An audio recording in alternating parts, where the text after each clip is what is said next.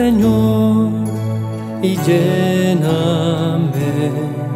Necesito de tu espíritu para poder dar amor y tener fe. Ven Señor y lléname. Buenas noches a todos los que nos sintonizan a esta hora en Radio María Colombia a través de 1220 AM y a través de las redes sociales, de las distintas redes sociales que sabemos que llegan a distintas partes del planeta. Pues nos han sintonizado desde Europa, desde Estados Unidos, desde Soacha, desde Ciudad Bolívar, desde Cazuca, desde el Valle del Cauca, desde muchas ciudades. A esta hora se conectan eh, cientos de emisoras comunitarias con Radio María que apagan su programación y quedamos en automático escuchando el Evangelio y la evangelización silenciosa que se hace en muchos lugares del planeta. Hoy vamos a cumplir una deuda grandísima que teníamos con Prodein, porque ha pasado el tiempo, han pasado cientos de programas, pero Prodein estaba en capilla, como decimos, estaba en fila. Y gracias a Dios, hoy tenemos a la hermana María Esther, que la hemos buscado por todo el planeta y la encontramos escondida en Madrid. Y no en Madrid, Dinamarca, como ella dice, sino en Madrid, España. Hermana María Esther, mil gracias por ese generoso sí con Radio María y como siempre con, este país que tanto te quiere, una colombiana más. Mm. Hermana, buenas noches. Buenas noches, Francisco, y bueno, eh, un gusto también para mí poder estar esta noche con todos los oyentes de Radio María y pues en este espacio. Gracias, hermana. Pues una hermana súper joven, súper pilosa, eh, con cara de madre superiora, pero con corazón de una joven más que nos acompaña a todos. Eh, Dios le ha dado esa, esa gracia de dirigir, de coordinar, de acompañar, de estar con los más niños, con los más ancianos, con los jóvenes, con las familias. Pues miren nomás este datico que me encontré yo. Como buen estudiante, voy a ir al colegio yo también, de Nuestra Señora de la Esperanza, hermana, a ver si me reciben. Yo estaba haciendo la tarea, a ver si el profesor no me raja. Escuchen ustedes estas cifras que no están actualizadas, pero dice 7.293 comidas. Ustedes se imaginarán, en la semana, al mes, al año. No, son 7.293 comidas diarias en 30 comedores sociales. Es un pedacito un pedacito de la obra de Prodein, hermana. Cuéntanos un poco eh, esas eh, distintas líneas de trabajo que tiene Prodein en Colombia y qué es Prodein. Bueno, pues primero hablemos de qué es Prodein. Prodein es eh, una organización sin ánimo de lucro que promueve el desarrollo integral del ser humano, haciéndolo agente de su propio desarrollo sostenible según los principios del Evangelio, son nuestras líneas de acción em, y también pues para fundamentados en el amor auténtico. Esto lo hacemos a través de cuatro campos de acción, que son educación, nutrición, emprendimiento y acción provida. Estamos en 11 países, en algunos países tenemos también la parte de salud y en Colombia pues estamos en Bogotá, Medellín, en Cali y con la parte provida en Popayán. De suyo, em, pues buscamos las zonas más pobres, donde nadie se quiere meter, las zonas más vulnerables, donde hay más necesidad, donde llegan menos ayudas, donde hay más violencia, etcétera. Eh, ese es nuestro lugar, aunque luego con el tiempo se vaya transformando. Y vemos que es el caso de Santa Villana, la localidad de Ciudad Bolívar. Mm, vamos a poner algunas cifras. Más de 1.100 niños con acceso a educación, 2.500 familias con apoyo para sus hijos, 1.250 niños con apoyo alimentario. Hermana, sabemos que estas cifras no son, sabemos que son más, porque queda corto saber realmente la obra de Dios hasta dónde llega. Hermana, eh, me encanta una frase, la educación como motor de la transformación, y creo que esa frase es una frase que define muy bien la obra. Cuéntanos un poco, hermana, e, esa, esa, esa educación, cómo, cómo transforma vidas en los niños de la localidad de Ciudad Bolívar, por ejemplo. Bueno, pues em, nosotros trabajamos, mm, creemos que la educación es ese motor de transformación social porque eh, a las personas, como pues lo decía el padre Molina, que fue el fundador de ABC Prodein, y también lo decía incluso San Vicente de Paul, muchos, varios siglos antes, no solamente hay que dar el pescado, que en muchos casos es necesario, sino sobre todo enseñar a pescar. Y eh, mm, vivimos en un mundo como muy, muy ideologizado eh, y que pues se empieza a ideologizar precisamente uno de, las, de los medios que se utilizan es la educación para meter ideologías que van en contra de la persona, ¿no? de, la, de la dignidad de la persona, en contra del Evangelio, del plan de Dios para cada uno de nosotros. Y precisamente pues la educación, una educación católica tiene que llegar no solamente eh, a la inteligencia por dar conocimientos, sino también eh, a la voluntad y a lo más íntimo de la persona, tener una trascendencia, ¿no?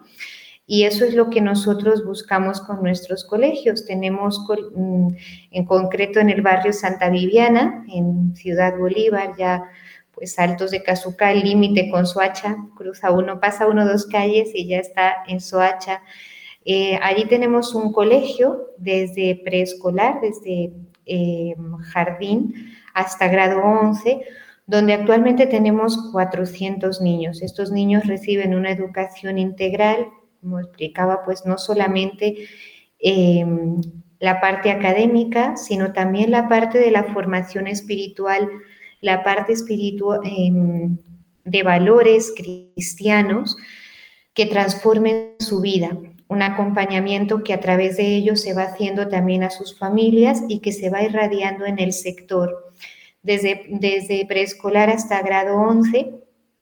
Eh, y bueno, y que gracias a Dios, pues a través de, este trabajo diario, pues vamos em, viendo cómo se va transformando el, entorno, ¿no?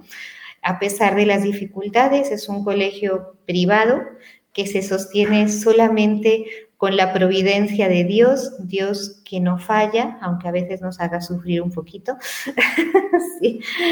pero eh, y, que, y que bueno, donde, donde estamos día a día trabajando por transformar vidas, no un grupo, sino una persona y a través de cada persona ese grupo para, para, que haya un cambio. Hay muchos casos, por ejemplo, aquí en España, bueno, ahora que, he estado pues un tiempo aquí también por apostolado, eh, me vino a visitar eh, un exalumno de nuestro colegio, que es seminarista en el seminario de Palma de Mallorca, ¿no? Y es un chiquito que, bueno, chiquito ya, tiene 25 años. Para mí sigue siendo chiquito, que yo lo conocí desde, desde los tres años, ¿no? Y que él dice, bueno, pues me transformó y transformó mi vida y transformó mi familia el estar en el, en el colegio con las bases que recibí. Es realmente muy bonito ver em, que cambia la forma de pensar, la forma de ver la vida y la forma de proyectarse. Al principio yo recuerdo que, me, que yo preguntaba, bueno, ¿y qué quieres ser, no? ¿Qué quieres ser? Y bueno, su aspiración era, pues quiero ser un reciclador más, que muy bien, pero podemos llegar a mucho más y la experiencia también nos hace ver que mm, estas personas de estas zonas tan pobres, donde nadie daría nada, ¿no? Y donde muchas veces se dice, bueno, Ciudad Bolívar, Altos de Cazucauf, qué miedo, ¿no? Sin embargo, mm, cuando hay concursos o olimpiadas matemáticas, etcétera, eh, con otros colegios en Bogotá, acaban ocupando los primeros puestos. ¿Y qué es la diferencia? Pues la diferencia es poderles dar lo mejor, eh, este, mm, orientarlos ¿no? y darles un sentido a su vida, que a fin de cuentas pues es lo, que, lo más importante. Pero miren ustedes que esto no es gratuito, es de la mano de unos dones fundacionales, de una comunidad religiosa. Hermana, si de pronto brevemente pudiéramos hablar un poquito de la comunidad y de los fundadores y de cómo la comunidad trabaja de la mano de esta evangelización silenciosa que hace mucho ruido porque los vemos después como profesionales dictando clases, religiosos. ¿Cómo nació la comunidad? Bueno, pues el padre Rodrigo Molina fue un sacerdote español que em, a, través, a, través, de la llamada del, del Concilio Vaticano II y de las encíclicas de los últimos papas que hablaban del desarrollo de los pueblos y la necesidad del apostolado de los laicos, él eh, viajó a Perú y al ver la miseria del pueblo quechua, decidió juntar un grupo de personas que se dedicaran a trabajar, a hacer puente entre países más desarrollados y los menos desarrollados. Eh, luego él vio pues que no solamente podía darse esto para que la obra tuviera continuidad pues con, con, voluntarios, sino que se necesitaba personas que se consagraran a esta obra y que, y que bueno, pues para, para difundir el Evangelio y promover el desarrollo, pero siempre basados en los principios del Evangelio. Al padre Molina se le unió la hermana Josefina Serrano, que era una maestra de Cuenca, España, eh, y se le unió también un matrimonio, la familia Letamendía, que también trabajaron en Perú los primeros años. La obra se fue extendiendo hasta estar hoy en 11 países. El padre Molina falleció el, 11, el 28 de abril del año 2002. Eh, y bueno, y somos pues una familia espiritual. Eh, sacerdotes que aunque pertenezcan a, la dios, a sus diócesis se consagran también a vivir esta espiritualidad, familias que se entregan a una misión y nosotras que somos pues laicas consagradas, que vivimos en comunidad, que nos dedicamos eh, a llevar adelante estas obras, desde ya basados en, en la, una vida espiritual, una vida de oración, sin la cual pues no, no logramos nada, ¿no? Seríamos una campana hueca, ¿sí? que hace mucho ruido, pero que en el fondo pues no, no da ningún mensaje. O simplemente podríamos ser una ONG más, como hay muchas hoy, pero eh, precisamente pues es consagrar la vida a Dios y a través de los más necesitados. Y esa es pues la, nuestra labor hermosa hermana. Y pues muy agradecidos, estamos con la hermana María Esther, que la logramos pescar en Madrid, España, y ya la tendremos eh, mañana o en estos días aquí en Colombia nuevamente como una compatriota más que está con los niños, que acompaña. Hermana, bueno, a mí me contaron que les llueven las vocaciones. ¿Cómo es esa historia? ¿Y cómo hacen aquellas comunidades que están tendiendo a desaparecer? a ver, cojamos un lápiz y un papel y vamos a anotar la fórmula, pues no debe haber fórmula, hermana, pero ¿cómo, cómo será para que lleguen tantas vocaciones allí? Bueno, pues eh, la vocación desde ya es un, don de Dios, ¿no? Y un llamado de Dios. Eh, ¿Qué hacemos? Pues pedirle a Dios principalmente y ser fieles en vivir eh, la espiritualidad que Dios nos dejó a través del Padre Molina. Creo que em, pues en este son nuestras obras, ¿no? Nuestras obras las que las que llaman y bueno, acompañamos a jóvenes para ayudar a hacer un discernimiento y ver dónde está el camino que, que Dios les pide, ¿no? En realidad, pues no, creo que no hay ninguna clave, más que el esfuerzo diario en vivir el Evangelio, eh, que es eh, a lo que Dios nos ha llamado. Entonces, y a partir de ahí, pues Dios va llamando, va tocando los corazones y vamos acompañando en esa respuesta a la voluntad de Dios, ¿no? qué lindo. Pero sí hay una palabra clave, hermana, el acompañamiento. ¿Cuántas eh, vocaciones se pierden porque no hay quien tire las redes, no, hermana? Así es. Bueno, más de 5 mil niños, en, solamente en el caso de Santa Viviana, en Ciudad Bolívar, alrededor de 25 años de trabajo, educación como motor de transformación social, un modelo que se replica en distintas ciudades. Pero vamos a hacer un par ahí y los invito a que conozcamos a la hermana María Esther. ¿Quién es la hermana María Esther? ¿De dónde nació? Eh, ¿De dónde nació esta vocación, hermana? ¿Y cómo llegó a esta obra? bueno, Francisco, pues a ver, em, mm, es una historia larga, pero fácil de resumir. Hermana, eh, tenemos 40 minutos. bueno, bueno, pues eh, yo nací en España, aunque ya tengo nacionalidad colombiana también. Eh, mis padres conocieron la obra del padre Rodrigo Molina antes de que yo naciera a través de unos ejercicios espirituales. El padre Molina predicaba retiros espirituales en los lugares donde iba yendo y ellos pues con ese deseo mm, de Dios, ¿no? Que Dios siempre pone, hicieron esos retiros y el Padre Molina les cautivó. Yo creo que decir el Padre Molina es Dios a través del Padre Molina, ¿no? El Padre Molina predicaba un evangelio como San Francisco, un evangelio sin glosas, sin arrancarle páginas, eh, pero también de una forma como es Dios, porque a veces nos podemos quedar, mm, hoy en día creo que corremos dos riesgos. Por un lado, el riesgo de quitarle al Evangelio las páginas que nos duelen, que nos molestan, o por otro lado, pues quedarnos solamente en lo negativo, en la exigencia, eh, pero cogiéndolo completo el Evangelio, pues es algo hermoso y algo que atrae. Y así fue para ellos. Eh, hacía poco que había muerto el matrimonio Letamendía, el primer matrimonio que, mm, que acompañó al padre Molina en el desarrollo de esta obra.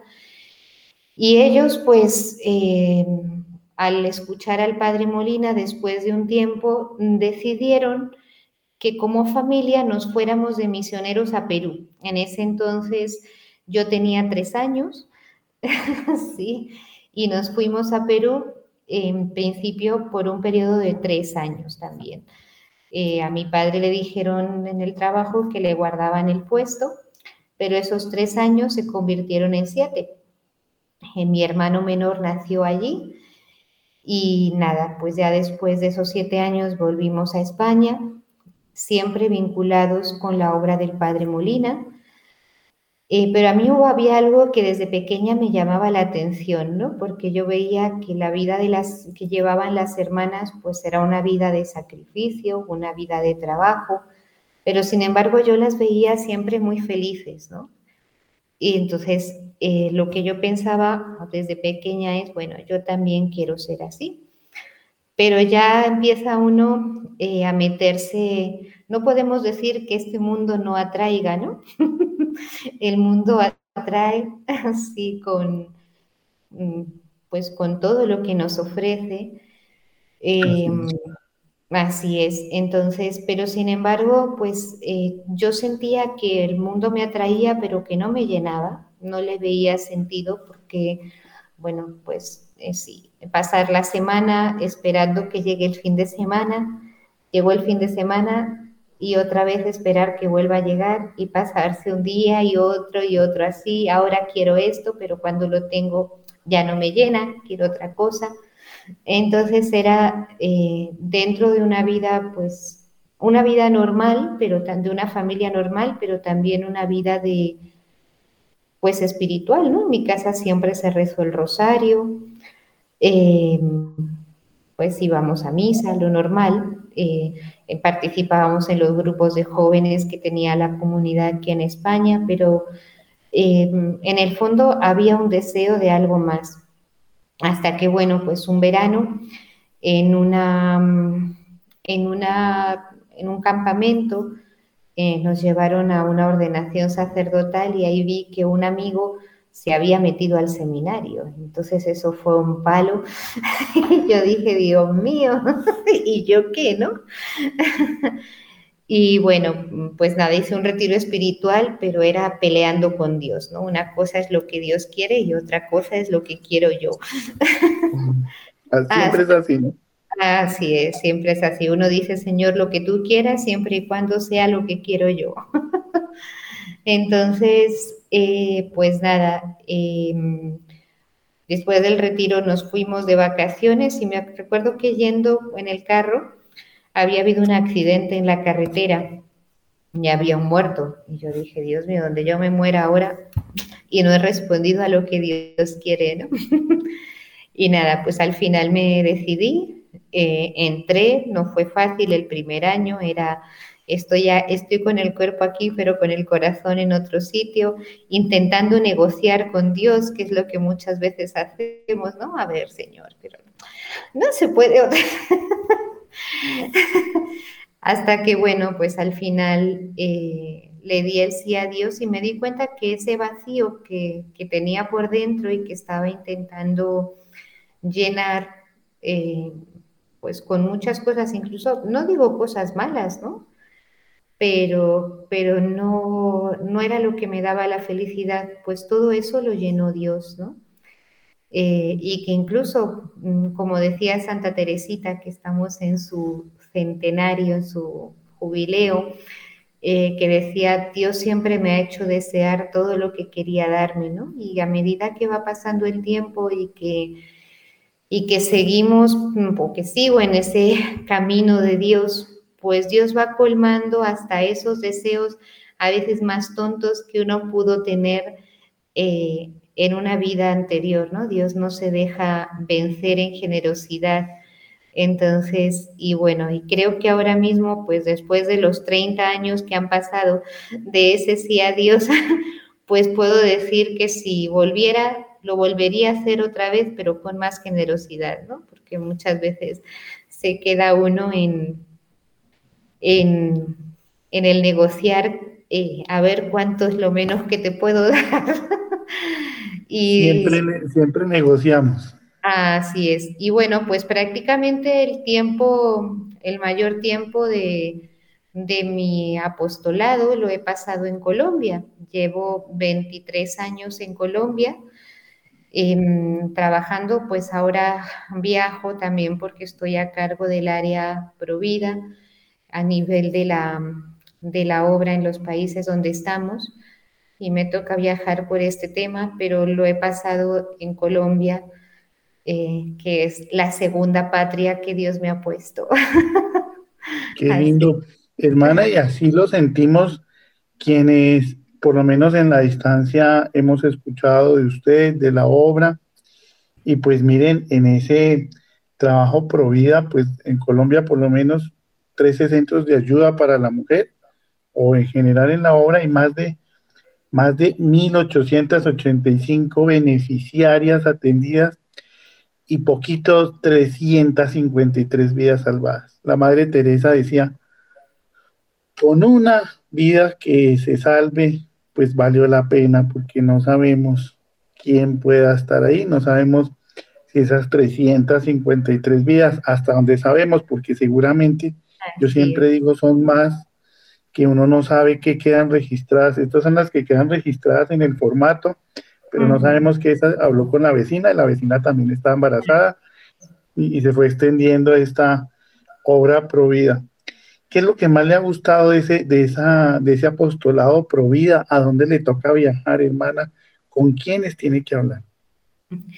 Bueno, pues nosotros en el área Provida no solamente trabajamos em, lo que es ayudar a las mujeres que quieren abortar, también trabajamos con eh, mujeres, mm, bueno, una vez que cuando principalmente las que quieren abortar, las buscamos directamente y una vez que se han abierto a la vida, les ayudamos en lo que es la aceptación de la maternidad. Una cosa es eh, acoger la vida y otra cosa es abrirse a la maternidad, es decir, recibir ese hijo como un don, como una oportunidad, eh, no como una maldición, como el que vino a fastidiarme la vida, como el que tiene la culpa de todos mis males, que es muchas veces lo que pasa. Y por otro lado, también ayudamos eh, a personas que han pasado por distintos traumas, por el trauma del aborto, por abusos, por temas de AMS, de atracción al mismo sexo. Eh, tenemos un programa que se llama Educación para el Amor Auténtico, que lo damos en colegios orientado a alumnos, profesores y padres de familia, que viene a ser lo opuesto a lo que nos ponen los gobiernos hoy, eh, que es una, es una educación para el amor auténtico, sino es una educación para una sexualidad desviada, ¿no? para un hedonismo em, que no llega, lleva a la dignidad y a la plenitud de la persona humana. Em, también pues trabaja, tenemos alguna dos casas cunas donde acogemos a las mujeres que por sus circunstancias de aborto, no de, pues de abrirse a la vida, pierden donde vivir Em, y luego, pues también nos dedicamos mucho al tema de formación. Entonces, mm, pues nada, a mí me toca eh, promover esto en los países donde trabajamos, desde aquí España, em, Italia, hasta, bueno, pues ya Estados Unidos, Puerto Rico, República Dominicana, Venezuela, Argentina, Chile, Brasil. Entonces estoy en esa tarea pues de ir motivando, de ir formando los grupos de trabajo, em, de que lo que vamos haciendo se vaya replicando, ¿no? Digamos que son experiencias, eh, métodos de trabajo que ya funcionan en, en varios sitios y que los vamos replicando adaptándolos a las distintas circunstancias. Entonces viene a ser también de alguna forma un trabajo transversal a las distintas áreas que tenemos en la obra, porque pues en educación eh, se mete el tema provida, en la parte de, de, hospitales pues también entra, trabajamos todo lo que son métodos naturales. Entonces es un trabajo muy amplio que no lo hago sola desde ya, porque eh, pues con un equipo que tenemos de formadores, ya eh, personas que nos hemos ido formando a lo largo de los años y que vamos eh, trabajando esto como pues me toca a mí ir poniendo la semilla, por decirlo de alguna forma, para luego que las personas que ya están en cada lugar, que se motivan, ya las hermanas que están de responsables en cada sitio, sigan con esto, ¿no? Entonces esa es eh, la labor. Ahora pues estuve en Perú, eh, en Lima y en Cusco eh, en el mes de abril, ahora aquí en España. Y bueno, después iré a Chile y Argentina con lo mismo, pues apoyando y, y fomentando em, la cultura de la vida, como nos pidió San Juan Pablo II ya hace muchos años, y que cada día es más necesario y que aunque ciertamente hay muchos grupos que lo hacen, pero nunca es suficiente, dados los ataques que estamos viviendo tan agresivos en el mundo de hoy, ¿no? Y que ya podemos decir que no solo no hay eh, falta de formación, sino que hay una malformación de las conciencias, unas ideologías que van en contra de la persona, de la dignidad y que llevan a cometer muchos errores que en el fondo acaban destruyendo, ¿no? Entonces se acaba destruyendo la mujer, se destruye la familia y bueno, y vemos todo lo que vemos hoy en todas las partes del mundo, tal vez en cada sitio con un matiz diferente, pero que en el fondo ve también uno una gran, un gran hambre de la verdad, ¿no? Por ejemplo, en Cusco estuve con un grupo de 50 universitarios, eh, una conferencia muy debatida, pero que... ¿Cómo sería, hermana? sí, pero que en el fondo queda uno muy satisfecho porque al final los comentarios eran, bueno, nunca nos habían hablado desde este punto de vista y queremos conocer y formarnos más, ¿no? Entonces, como que es una forma también de mostrar la, mostrar la verdad. No digo mostrar desde otro punto de vista, sino mostrar lo que hay con razones, con fundamentos. No son mis opiniones, sino pues todo esto tiene una razón, un fundamento sobre el cual podemos hablar, ¿no? Entonces, eh, es una labor que no es fácil, pero que es muy bonita, pues con la ayuda de Dios, ¿no? Hermana, y a veces vemos en estas películas mm, de Hollywood que generan gran efecto en la población de los niños, de los jóvenes, mensajes muy sutiles eh, en medio de una película que llama el éxito, al salir adelante. Eh, eh, hay partecitas donde dice, no, pues yo tomé la decisión de que ya no tener mi bebé, porque es mi decisión, es mi cuerpo, y, se, se, esconde en estas películas y cómo genera una influencia directa en los jóvenes, en la sociedad en general. Pues estamos con la hermana María Esther, que administra esta obra gigantesca ABC Prodein en Colombia y trabaja esta línea, esta línea Provida.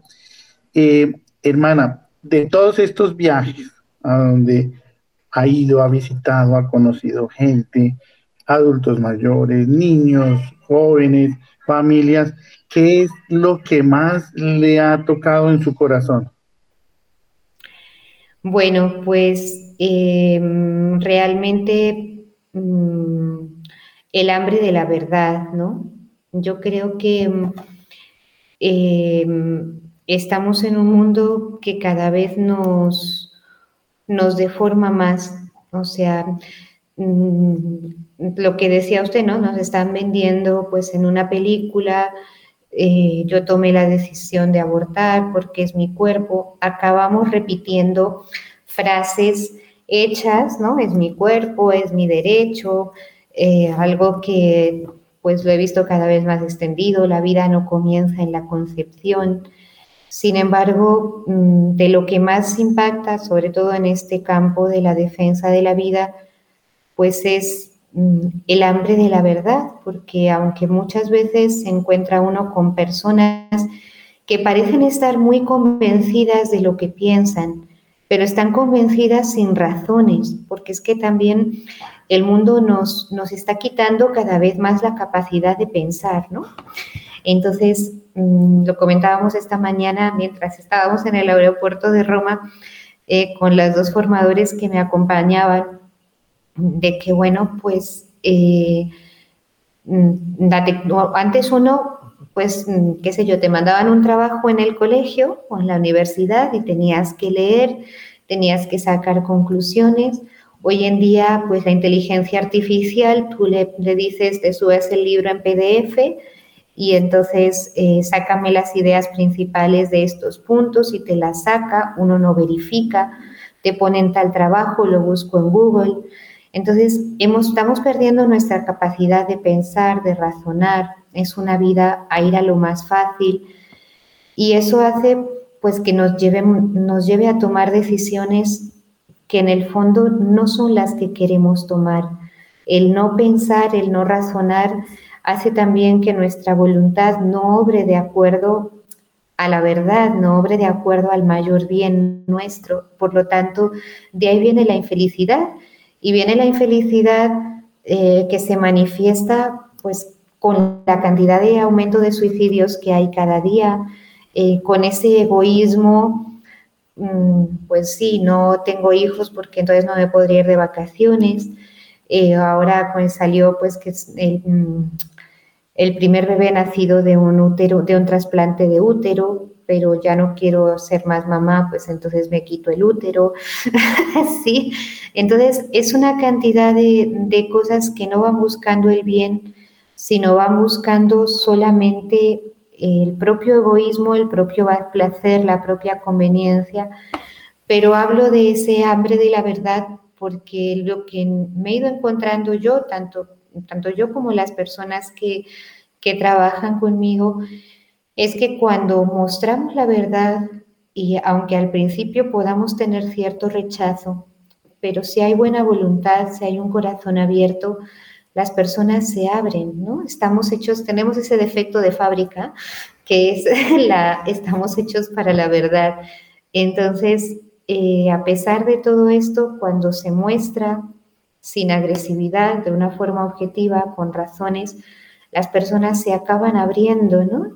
Y acaban diciendo, pues quiero más, quiero conocer más. Y ahí ve uno también el gran error eh, que cometemos hoy por el miedo de hablar, por el miedo de decir las cosas.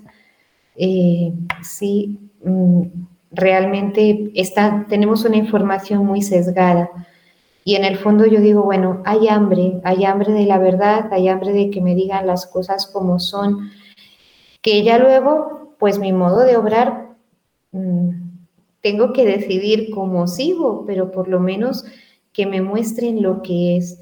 Y eso es una experiencia muy bonita, ¿no? Porque lo ve uno con distintos grupos de personas, con niños, con jóvenes, con padres de familia. Entonces, eh, vemos cada vez más la necesidad de mostrar las cosas como son, ¿no? Y de que incluso con el tema del aborto, una mujer aborta, pero porque no le dan otra opción. No, nos no es que es mi derecho. Entonces, ¿dónde está la otra opción para que tú puedas elegir desde la verdad y con libertad, ¿no? Entonces, eh, creo que hay una gran necesidad de mostrar la verdad para que esa batalla ideológica que estamos viviendo pues pueda confrontarse y pueda no solamente una idea, ¿no? sino que realmente eh, pues las personas puedan tener toda esa formación, todos esos fundamentos para poder obrar y poder decidir. Eso para mí es muy impactante porque lo demás viene de ahí. O sea, ya que una mujer diga, bueno, me abro a la vida, pues depende de que vea las cosas como son. sí, de que vea opciones, de que es, lo primero es la verdad. Así es, así es. Es impresionante eh, cómo vemos y oímos cada vez más voces que defienden la vida en distintas partes del planeta. Bueno, hermana, un poco esta invitación es a la unidad, a que trabajemos unidos. ya somos alrededor de 150 vagones en este tren por la vida. Hoy llega este vagonzazo que se llama Prodein, una obra maravillosa que hemos seguido en distintos barrios y es una obra familiar, ¿no? Fíjense que la hermana María Esther llega gracias a la visita de sus padres a, una maravillosa obra que hay en Perú. Hermana, hay una familia entera que seguramente la tendremos en Radio María, la de la hermana Virtudes. Son como 11 miembros y muchos de ellos entraron a la vida consagrada. ¿Qué, conoce usted un poco para que vayamos haciendo una abrebocas de esa posible entrevista con la familia de, Randy? Bueno, pues eh, a ver, Mm, nosotros, además del área de educación y de, y de Provida, que está también el área de nutrición, emprendimiento, también eh, tenemos medios de comunicación para también extender la verdad. Em, y ahí es donde en este momento trabaja Don Randy, pues ellos también son una familia a la que Dios llamó a través del Padre Molina. Eh, y bueno, pues gracias a Dios, en el padre, el padre Molina fue a predicar retiros espirituales a Argentina y, y entonces, bueno, pues eh, allí ellos hicieron retiro, estaba, ya habían perdido al papá, era viuda la, la, mamá, dos hijos, eh, don Randy y Graciela, la hermana Virtudes era viuda en ese momento. A raíz de la muerte del esposo de la hermana Virtudes, don Randolfo, ellos se acercan a Dios porque fueron una familia muy pudiente, que tuvieron muchos medios económicos, pues por el trabajo, pero alejados de Dios, o sea, no, no con cosas malas, pero no, no tenían fe. Entonces, eh, se entregan como familia mm, después llega la hermana Virtudes, que vivió 20 años, 21 años en, Bogotá con nosotros. Fue una bendición de Dios también, hasta que el Señor pues ya se la llevó. Y, em, y bueno, pues eh, ellos están en matrimonio, don Randy y Selma, están trabajando en Cusco, don Randy dedicado a los medios de comunicación, Selma a la educación y de los hijos vivos, porque tienen cinco en el cielo, tienen una adoptada, que es la mayor, la hermana Gladys, que está como misionera en Argentina, en una zona muy pobre que se llama Lomas de Zamora. Eh, luego está la hermana mm, Belén, eh, que está en Chile, también en una zona bastante peligrosa que se llama La Pintana. Cuando entramos allá en un mapa de Chile, estaba, mm, de acuerdo a las zonas peligrosas, más, mayor tonalidad oscura, ¿no? Y la pintana estaba de negro, de lo peligrosa que era. Ahí está la hermana María Belén, eh, luego está la hermana Macarena, que está como directora en un colegio, en una comunidad campesina que se llama Pomacanchi, en Cusco. La hermana Clara está aquí en España, en este momento estudiando enfermería para poder apoyar en nuestros hospitales. Eh, la hermana Josefina, que está en Cusco también ahora mismo, eh, también pues eh, preparándose como, para, pues, para la parte de educación. La hermana Natalia está en su formación y los dos varones están preparándose para ser sacerdotes. Queda solo la menor, María del Encuentro, que también está pensando que hacer es algo hermoso porque simplemente uno podría pensar, bueno, hay coacción de parte de los padres, yo conociéndolos y conociendo a la familia, digo, no, realmente lo que hay es un ejemplo de vida, de oración, de entrega y, que, y una generosidad también, ¿no? Porque podrían decir, bueno, pero es que todos los hijos, Dios mío, sí, sin embargo, pues nada, Dios los llamó y ellos, tanto los hijos como los padres, dijeron sí. Y eso es algo muy bonito. Qué belleza. Es una historia como de telenovela, pero de telenovela cristiana católica. Ah, así es, así es. Muy linda, ¿no? Pues, hermana, nos recuerda un poco mm, cuando usted habla y cuenta la historia, pues me remonta por allá cerca a Zaragoza, a, Agre, a España, donde a la vera del monte Moncayo vemos allá a, Sor María de Jesús de Ágreda, en el monasterio y me acuerdo de la santa del Monte Moncayo, ¿no? Esta eh, niña que siente su llamado eh, y escribe la mística Ciudad de Dios. Pues alguna vez, le cuento hermana, pues tuve la oportunidad de peregrinar en la noche caminando desde Tarazona, creo que es. Allá hay una peregrinación para Nuestra Señora del Milagro, creo que es el 5 o 6 de junio, igual que en Tunja, Boyacá y la gente camina por la noche en peregrinación para llegar a la Eucaristía a las 6 de la mañana. Y arribita queda el monasterio de Sor María de Jesús de Ágreda, por que eh, recibió en oración pues la inspiración del dogma de la Inmaculada Concepción.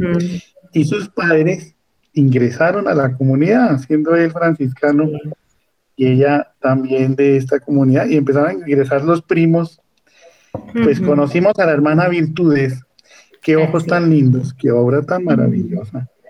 ¿Y esto por qué? Por sus frutos los conocemos. Mm, qué obra tan linda. Así, y es una señal más de ver cómo Dios sigue llamando hoy y llama a la santidad también a los laicos, ¿no?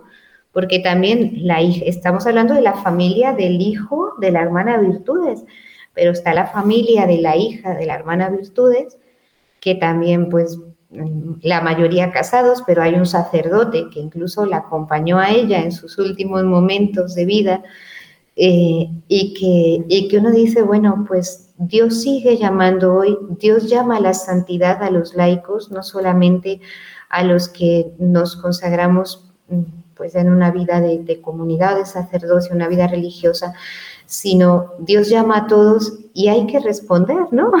Y son ejemplos de cómo estas familias, la familia de Santa Teresita, la familia de San Bernardo, tantos que, que por uno que dijo sí, los demás han seguido. El caso de San Bernardo es tremendamente. Y, Santa, San Luis y Santa Celia, ¿no? los papás de Santa Teresita. Por aquí tuvimos las reliquias, por aquí nos estuvieron visitando. Hermana, pues eh, ya vamos cerrando este programa. Un mensaje eh, para aquellos profesionales y no profesionales que nos están escuchando, que no saben qué hacer, están viendo una situación, dicen yo quiero servirle a Dios, de pronto no, no conozco ese camino, pudieran de pronto acercarse, recibir un acompañamiento de la comunidad, de la obra. ¿Qué les podemos decir a ellos que pueden, que quieren trabajar por eh, esta línea provida en la educación, en los emprendimientos? ¿Qué les podemos decir a aquellos que nos están escuchando en este momento en distintas partes del planeta? Un mensaje, usted que ha viajado y ha visto esta situación en Chile, en Brasil, eh, en todas estas eh, zonas difíciles para aquellos que nos escuchan en este momento. Bueno, pues em, que recibe mucho más el que da hay mucha más alegría en dar que en recibir y que mm, Dios da el ciento por uno, ¿no? Cuanto más generosos seamos, más vamos a recibir. Y la generosidad, pues cada uno tiene que ver en qué se la pide Dios. Habrá quien Dios le pide generosidad en hacer aportes económicos para estas obras que se sostienen con la providencia, eh, habrá quien puedan dedicar sus conocimientos, su tiempo a trabajar de forma esporádica, medio tiempo, dedicar tiempos de su, de su vida a esto. Habrá quien Dios le ya pida una entrega total, pero que no tengan miedo, porque no van a perder nada. Al contrario, van a recibir mucho más em, y sobre todo van a ir creando una cuenta de ahorros para la vida eterna, ¿no? Entonces es algo que, va a quedar grabado en el corazón de Dios eh, para toda la eternidad. Entonces, que sean generosos, ¿sí? Que, bueno, pues si es a través de esta obra o a, a través de cualquier otra, pero que busquemos eh, dar aquello que, Dios nos pide. Eh, y veremos pues que, vamos a recibir mucho más. Hermana, un gran mensaje, sobre todo para esta época que estamos viviendo. A todos aquellos que nos escuchan, pues la hermana lo ha dicho, la generosidad y la misericordia.